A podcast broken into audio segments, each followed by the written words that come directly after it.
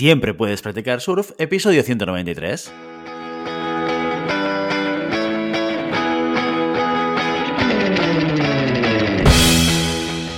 Bienvenido y bienvenida a Siempre puedes practicar surf, el podcast diario sobre recursos humanos. Este podcast está pensado para profesionales de recursos humanos, gerentes o jefes de equipo y podrás encontrar técnicas, consejos, ideas, conceptos y noticias sobre la gestión de personas, eso sí, con un enfoque práctico y aplicable. Hoy episodio 193 del martes 22 de marzo del 2022, programa que vamos a dedicar a las noticias de la semana. Pero antes dejadme que os recuerde que podéis encontrar más contenido en nuestro blog e información sobre nuestros servicios en nuestra web, en globalhumancon.com. Desde allí os podréis apuntar a nuestra newsletter para no perderos nuestros webinars, streamings y todo el contenido de actividades que organizamos desde la consultoría Global Human Consultants. Como cada martes, hoy dedicamos el programa a la actualidad. Recopilamos las noticias más relevantes de los últimos días para que tengáis la oportunidad, a través de este podcast, de estar al día de todo lo que pasa en el sector de la gestión de personas. Empezamos. Empezamos nuestra excursión a través de los titulares de esta semana en equipos de talento, donde podemos leer el siguiente titular. Un 96% de los españoles tiene una gran dependencia profesional. La consultoría Highwook ha encuestado a más de mil profesionales españoles para averiguar el grado de dependencia que tienen los empleados a su puesto de trabajo y los factores que hacen que eso ocurra. Según los datos extraídos, el 44% de los empleados españoles tiene una dependencia profesional alta, un 52% moderada y un 4% baja o nula. Pero la pregunta aquí es, ¿qué es la dependencia profesional? Bueno, pues según describen en el informe, es la incapacidad de tomar decisiones profesionales de forma absolutamente libre y dirigidas hacia el bienestar y satisfacción plena de la persona con su carrera profesional. Es decir, las personas eligen qué hacer con su trabajo y cómo hacerlo en función de la opinión de los demás, la sociedad, la familia, los amigos, etc. María Gutiérrez, CEO de Highwook, explica al respecto que puede decirse que la persona sigue el camino establecido por la sociedad hasta que se da cuenta de que el punto en el que está no le produce satisfacción y no cumple con las expectativas de lo que pensaba que iba a ser su futuro. Y además añade que con esta definición está claro que las otras señales, como la dependencia salarial y el miedo a perder una nómina o un salario a fin de mes, son factores que demuestran que la persona está sufriendo dependencia profesional, sintiéndose incapaz de dejar el empleo o el trabajo por mucho sufrimiento que le suponga a nivel físico, enfermedades, psicológico y social, con familia, amigos, etc. Otras de las principales conclusiones de este informe son las siguientes. Uno, que las mujeres sufren una mayor dependencia y de mayor grado que los hombres. Dos, que la dependencia profesional no está relacionada con el nivel de formación. Tres, que las personas en puestos directivos y los autónomos tienen mucha menos dependencia que los de los puestos técnicos, administrativos o mandos intermedios. Cuatro, que las empresas más pequeñas tienen un mayor número de personas con dependencia profesional alta. Y número cinco, los profesionales que trabajan desde casa tienen menos dependencia que los que no pueden acceder al teletrabajo. Interesantes resultados. ¿Hay algún dato que te sorprenda o que te llame la atención? Te leo en comentarios. Volamos ahora hasta RRHH Digital con el siguiente titular. El contrato de formación en alternancia, una herramienta eficaz para combatir el desempleo juvenil. El 31 de marzo entra en vigor otra de las líneas de la reforma laboral. Podrán hacerse efectivos los contratos de formación en alternancia. El objetivo de este tipo de contrato es contribuir a la recuperación económica del país a la vez que se combate el paro juvenil, que en 2021 alcanzó una tasa del 31% según datos del INE. Esto convierte a España como el país europeo con el mayor número de jóvenes en situación de desempleo.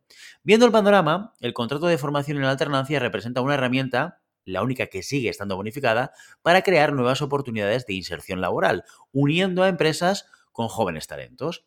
La principal ventaja es que todas aquellas personas que hayan firmado este tipo de contrato podrán compaginar estudios con trabajos remunerados relacionados.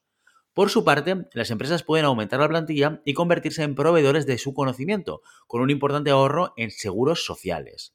Como ya he adelantado, el contrato de formación en alternancia será efectivo a partir del 31 de marzo y como novedad, el rango de edad límite es de 30 años.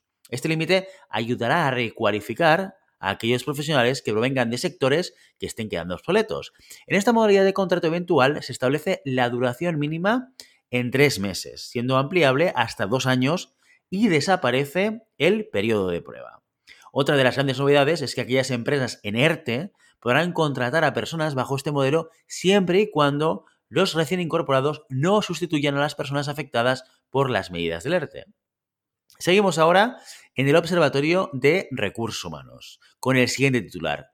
La pandemia eleva al 74% el número de aseguradoras que ofrecen apoyo en salud mental. Mercer Marsh Benefits ha realizado un estudio llamado Tendencias Globales de Salud, en el que señala que las enfermedades mentales derivadas de la pandemia han ido en aumento. Para mejorar la situación, las organizaciones deben revisar su estrategia de salud y bienestar y ofrecer una atención continuada.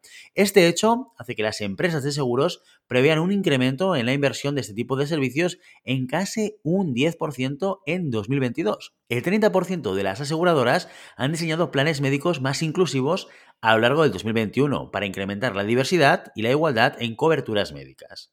Esto es el acceso a planes de salud, tanto para empleados permanentes como temporales, trabajadores en remoto y otros colectivos minoritarios. Según el estudio, las aseguradoras que ofrecen a sus clientes apoyo en salud mental han aumentado hasta el 74% debido principalmente a la pandemia y de cómo está afectando a la salud mental de la población. Bajo este prisma, el estudio recomienda a las empresas rediseñar sus planes de bienestar para combatir todos los efectos que la COVID ha causado a los empleados, más allá de los propios de la misma enfermedad.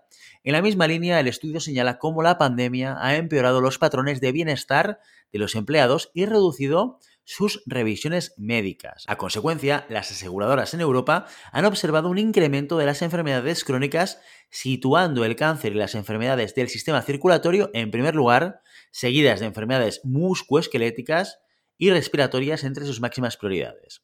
Esta situación ha derivado en un aumento progresivo de costes para las aseguradoras, que afirman haber alcanzado un nivel similar al periodo prepandemia y con previsión de que se mantengan en torno al 9,5% de media durante el 2022. Chus Caballo, directora del área de clientes, salud y bienestar de MMB España, argumenta que el cambio de paradigma en el panorama de la salud es una oportunidad para que las empresas den el paso en la adopción de sus programas de beneficios a las nuevas necesidades de sus empleados. Y apunta que es importante que las empresas entiendan este proceso como una inversión en su talento y no como un gasto, dado que un programa de salud más inclusivo les hará más competitivas y atractivas ante el talento que necesitan para diferenciarse. Y terminamos este martes de noticias con el titular de rhpress.com que dice lo siguiente. FNAC premia el compromiso de sus empleados durante la pandemia. FNAC, retailer especializado en cultura y tecnología, ha decidido recompensar a todos sus empleados que se hayan visto afectados por la inflación causada, entre otras cosas por la pandemia, con una gratificación especial y excepcional. De esta forma, también valora el compromiso y dedicación de sus profesionales durante el periodo de crisis. En concreto, aquellos trabajadores que tengan un salario fijo bruto anual inferior a 20.000 euros recibirán una bonificación extraordinaria de 250 euros brutos para una base horaria de 39 horas, que será efectiva en la nómina de marzo. En el contexto de la crisis sanitaria en la que estamos desde el 2020, la prioridad del grupo FNAC Darty siempre ha sido y es la de garantizar la salud y la seguridad de nuestros empleados y clientes, explica David Ordiales, director de Organización y Recursos Humanos. En cuanto a los motivos de esta decisión, pues bien, David Ordiales explica que son dos cosas. El primero es agradecer al equipo de FNAC su esfuerzo y dedicación durante la crisis sanitaria que estábamos viviendo desde ya hace dos años. El segundo es acompañar a aquellos empleados con un nivel retributivo más bajo en estos momentos complejos a nivel económico. Esta se trata de una medida más de las que FNAC está integrando en su marca para mejorar las condiciones laborales de sus trabajadores y que entra dentro de su estrategia de recursos humanos y responsabilidad social corporativa. Con todas estas iniciativas quieren mejorar la conciliación, el trabajo y el desarrollo económico sostenido e inclusivo. Entre las medidas ya incorporadas se encuentran la modificación del calendario laboral, permitiendo escoger el modelo que mejor se adapte a las necesidades de cada persona. Por ejemplo, jornada intensiva los meses de verano, tener las tardes libres del viernes o tener cinco días más de vacaciones. Para los trabajadores en sede se ha implementado un modelo flexible que combina trabajo presencial con el teletrabajo para mejorar la conciliación, la productividad y desarrollar autonomía de los equipos. Y con esta última noticia nos despedimos. Y ya sabes, no puedes detener las olas, pero siempre puedes practicar surf. Y hasta aquí nuestro episodio de hoy. Como siempre, queremos invitaros a que os pongáis en contacto con nosotros, nos deis vuestra opinión y nos sugeráis si tenéis algún tema o alguna pregunta concreta. Lo podéis hacer a través de la página de contacto en globalhumancon.com para contáctanos o a través de las redes sociales. Estamos en Facebook, en Instagram, en Twitter y en LinkedIn. Y si el contenido de este podcast te gusta, no te olvides de suscribirte, darnos 5 estrellas en iTunes y me gusta tanto en iVoox como en Spotify. Igualmente recuerda que puedes encontrar más contenidos, noticias y recursos en nuestra web en globalhumancon.com. Muchas gracias por todo, por tu tiempo, por tu atención y por tu interés en estos temas sobre gestión de personas. Nos escuchamos mañana miércoles con el caso de la semana. Hasta entonces, feliz día.